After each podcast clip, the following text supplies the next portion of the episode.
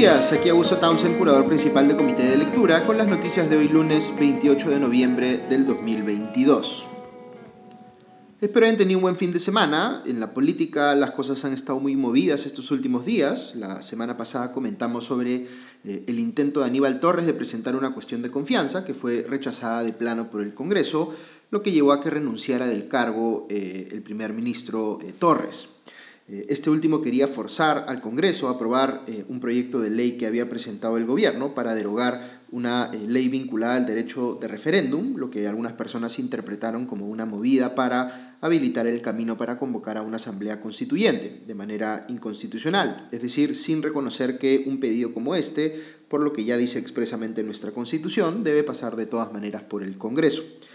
Esto se pone un poco complejo por toda la terminología legal, pero para explicarlo en sencillo, digamos que sufrió el gobierno dos derrotas la semana pasada vinculadas a este tema. Por un lado, el Congreso decidió no admitir a trámite su cuestión de confianza y más bien rechazarla de plano, y por otro, el Tribunal Constitucional emitió una sentencia que decía que esa ley sobre referéndum que el gobierno quería derogar con la cuestión de confianza, pues era constitucional y no encontraba mayor problema con ella pero para eh, al menos generar la sensación de que algo había ganado el gobierno de estas dos derrotas, lo que hizo Aníbal Torres fue decir que rechazar de plano su cuestión de confianza era lo mismo que haberla denegado fácticamente, es decir, en los hechos, y que por tanto esto ya podía contar como la primera de las dos denegaciones de confianza que necesitaría el gobierno para poder disolver el Congreso y convocar a nuevas elecciones parlamentarias.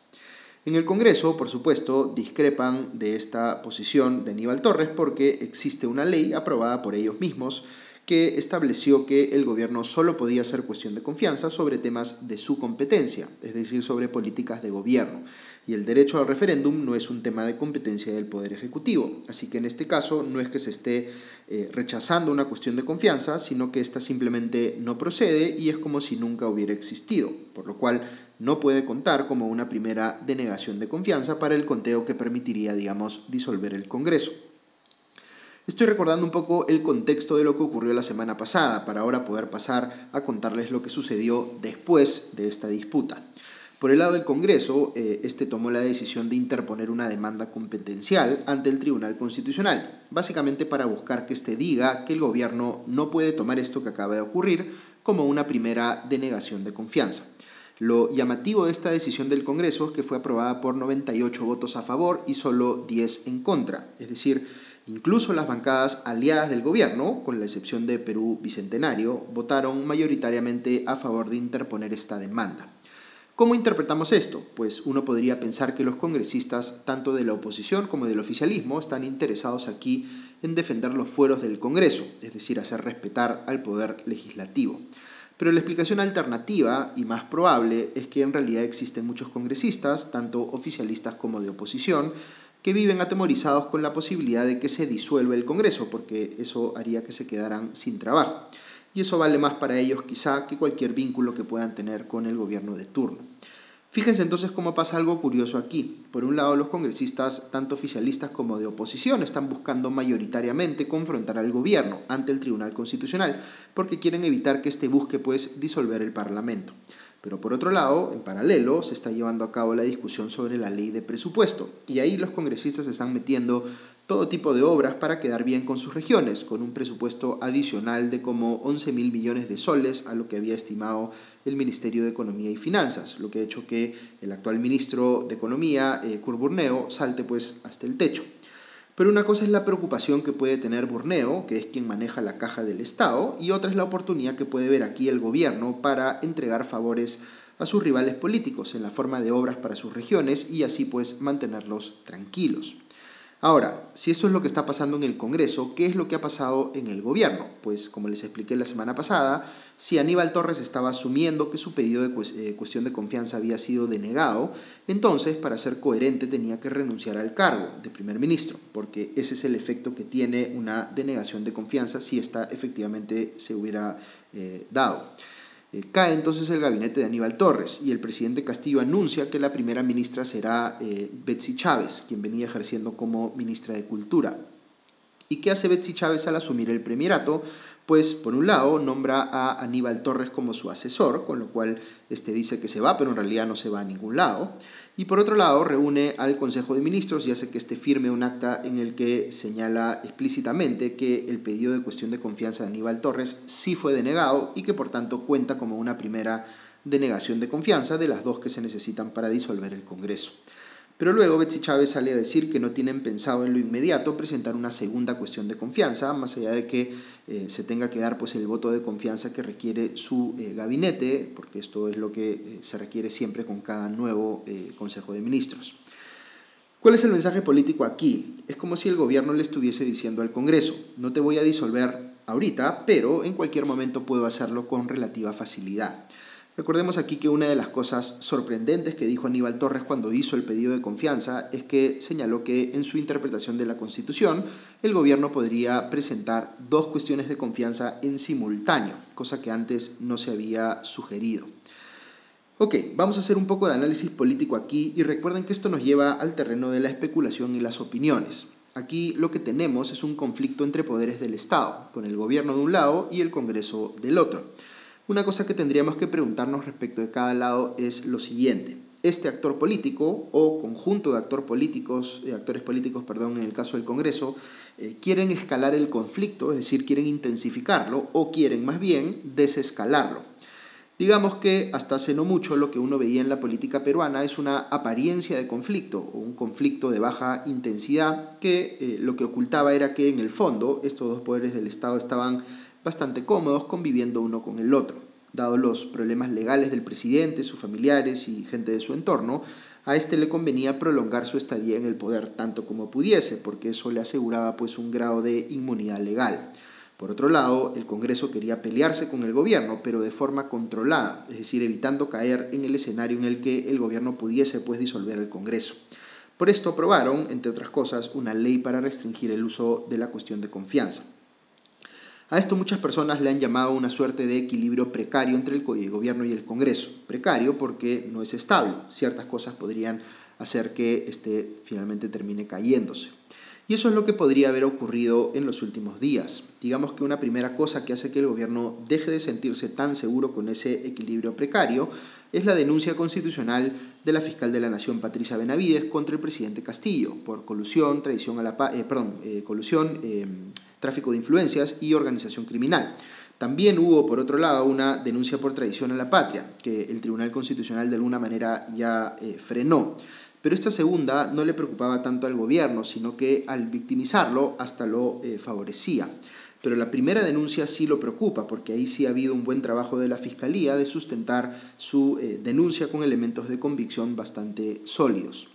El gobierno se sigue escudando en el artículo 117 de la Constitución, que eh, no permite, eh, digamos, acusar a un presidente en funciones por los delitos que eh, ahora le imputa la Fiscalía. Pero políticamente esa denuncia fue un golpe duro, al punto que el gobierno, en su desesperación, buscó activar la Carta Democrática Interamericana de la OEA para conseguir voces aliadas en el plano internacional que se solidarizaran con su posición y con su narrativa de que estaba siendo supuestamente víctima de un golpe de Estado efectuado por la fiscal de la Nación en complicidad con el Congreso.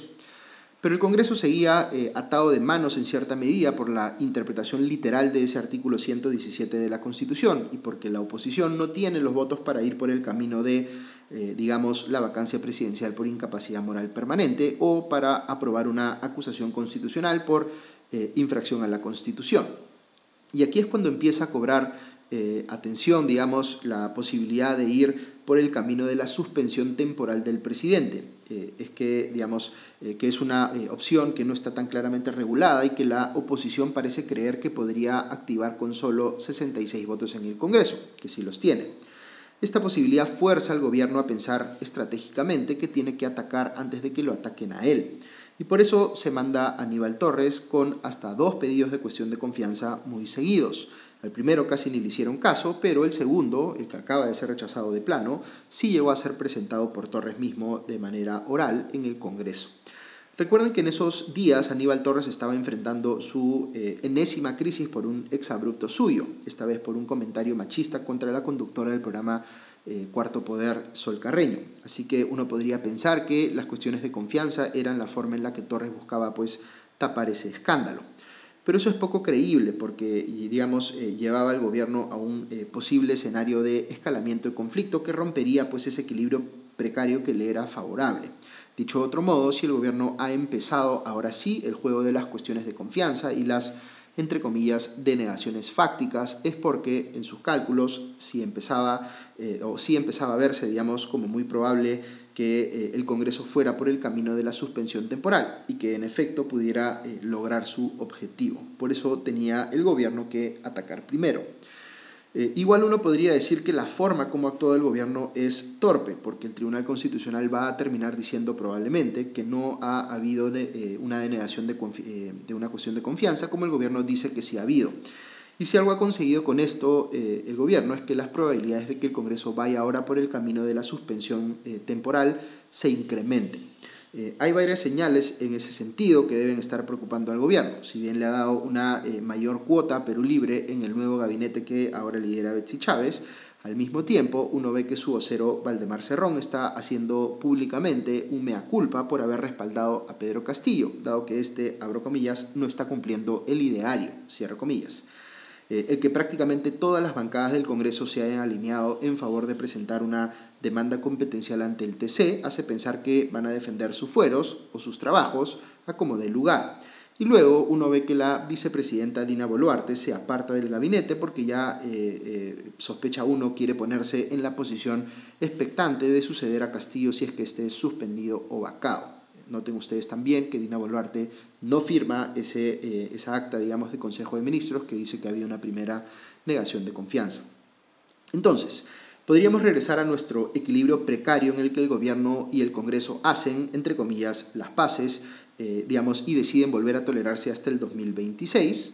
Pues sí, podríamos regresar a ese escenario, pero ese ya no es un escenario dominante eh, y parece que así lo entienden de momento tanto el gobierno como el Congreso. La propia designación de Betsy Chávez como primera ministra es en sí misma un acto de provocación, como lo es el que haya nombrado, digamos, a Aníbal Torres como asesor de la PCM y que hayan sacado esa acta de Consejo de Ministros diciendo que sí hubo, entre comillas, denegación fáctica. Betsy Chávez, recordemos, fue censurada por este mismo Congreso cuando era ministra de Trabajo. Tuvo una gestión con cuestionamientos tanto en esa cartera como en la de Cultura que ejercía más recientemente. Eh, en particular en Trabajo mostró una eh, vena poco dialogante y hasta autoritaria al buscar promover normas al margen del Consejo Nacional del Trabajo. Eh, está siendo investigada por la contratación de varios familiares de Abel Sotelo, con quien tendría una eh, relación sentimental, según ha eh, evidenciado la prensa. ha tenido vínculos en el pasado con la defensa legal de personajes cuestionados como Rodolfo Oropesa, perdón, Rodolfo Orellana y Gerald Oropesa, acusados por lavado de activos y narcotráfico respectivamente, según ha revelado el comercio tiene una denuncia por haber plagiado su tesis, se ha peleado públicamente con la fiscal de la Nación, entre otras cosas. No se trata de una persona que se presente como una opción dialogante para buscar ese entendimiento con el Congreso que el gobierno ha intentado convencer a la misión de la OEA que supuestamente quiere tener. Y tampoco se trata de una persona que haya destacado en cuanto a gestión pública en su paso por hasta dos carteras ministeriales, sino todo lo contrario. Todo hace parecer, por tanto, que el gobierno ya asumió la pérdida de ese equilibrio precario con el Congreso y ya está jugando el juego del escalamiento del conflicto y el ataque preventivo debe sentirse además envalentonado porque ve que las eh, encuestas muestran que el nivel de aprobación del presidente Castillo sube. Sube poco, a 31%, eh, pero sube y viene haciéndolo ya hace varios meses. Eh, en el Congreso, mientras tanto, no queda claro si todos están conscientes de que ya se produjo este cambio de escenario, pero sospecho que lo van a hacer cada vez más. Como les decía, el principal factor que nos lleva de un escenario al otro es cuán creíble resulta la amenaza de una suspensión temporal del presidente. Y cuán creíble, por otro lado, es que el gobierno aparezca pues, con una movida como presentar dos cuestiones de confianza en simultáneo. Visto de manera fría, lo que le conviene a ambos poderes, aunque no necesariamente a los ciudadanos, es desescalar el conflicto y volver a ese equilibrio precario. Pero en estos casos, cuando se lanza el primer ataque, muchas veces es difícil evitar que se pase a un escenario de confrontación total. De momento, veo esta mañana en los diarios que el congresista de Somos Perú, Esdras Medina, va a presentar hoy mismo una eh, moción de suspensión temporal por 12 meses contra Pedro Castillo, así que esa discusión ya se abrió.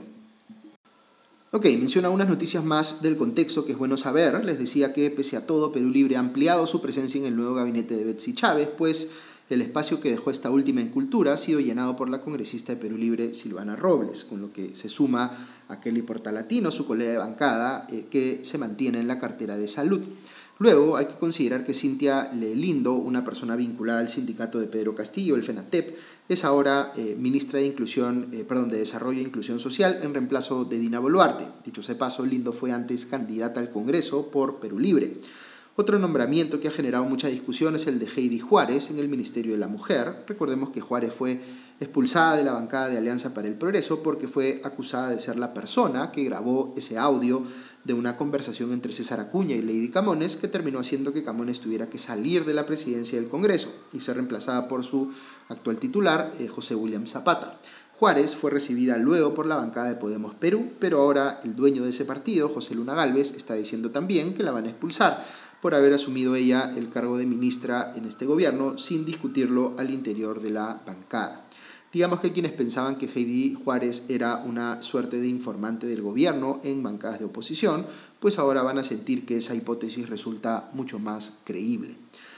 Algo cortito que menciona sobre Vladimir Cerrón, el juez John Pillaca evaluó el pedido de prisión preventiva que se había presentado contra el secretario general de Perú Libre y si bien dijo que existen elementos de sospecha muy fuertes sobre los delitos que le atribuye la Fiscalía, según leo en el comercio, decidió no dar prisión preventiva, sino solo comparecencia con restricciones, incluido eh, un impedimento de salida del país por 36 meses. La razón es porque no identificó riesgo procesal, porque Cerrón, según dijo el juez, tiene arraigo personal, familiar y domiciliario, es decir, el riesgo de que se fugue es, según el juez, bajo. La Fiscalía seguramente va a apelar este fallo. Fuera de esto, el fin de semana estuvo muy movido también. Por un lado, la presidenta del Poder Judicial, Elvia Barrios, convocó eh, de urgencia a un Consejo de Estado, pero no acudieron ni el presidente Castillo, ni el presidente del Congreso, eh, Williams, ni la fiscal de la Nación, Patricia Benavides. Esta última se disculpó diciendo que no puede acudir por estar investigando en este momento al presidente de la República. Solo estuvieron representados en esa sesión eh, del Consejo de Estado el Poder Judicial, la Junta Nacional de Justicia, la Contraloría y la Defensoría del Pueblo. Y finalmente hubo este fin de semana un par de detenciones muy delicadas para el gobierno. Se ha dictado prisión preliminar por 10 días, nada menos que contra José Fernández Latorre, quien venía ejerciendo como jefe de la Dirección Nacional de Inteligencia, la DINI y también contra Henry Shimabukuro, eh, asesor del presidente Castillo. Ambos fueron apresados, al igual que el empresario Samir Abudaye, implicado en el caso de la licitación irregular de biodiesel en Petroperú.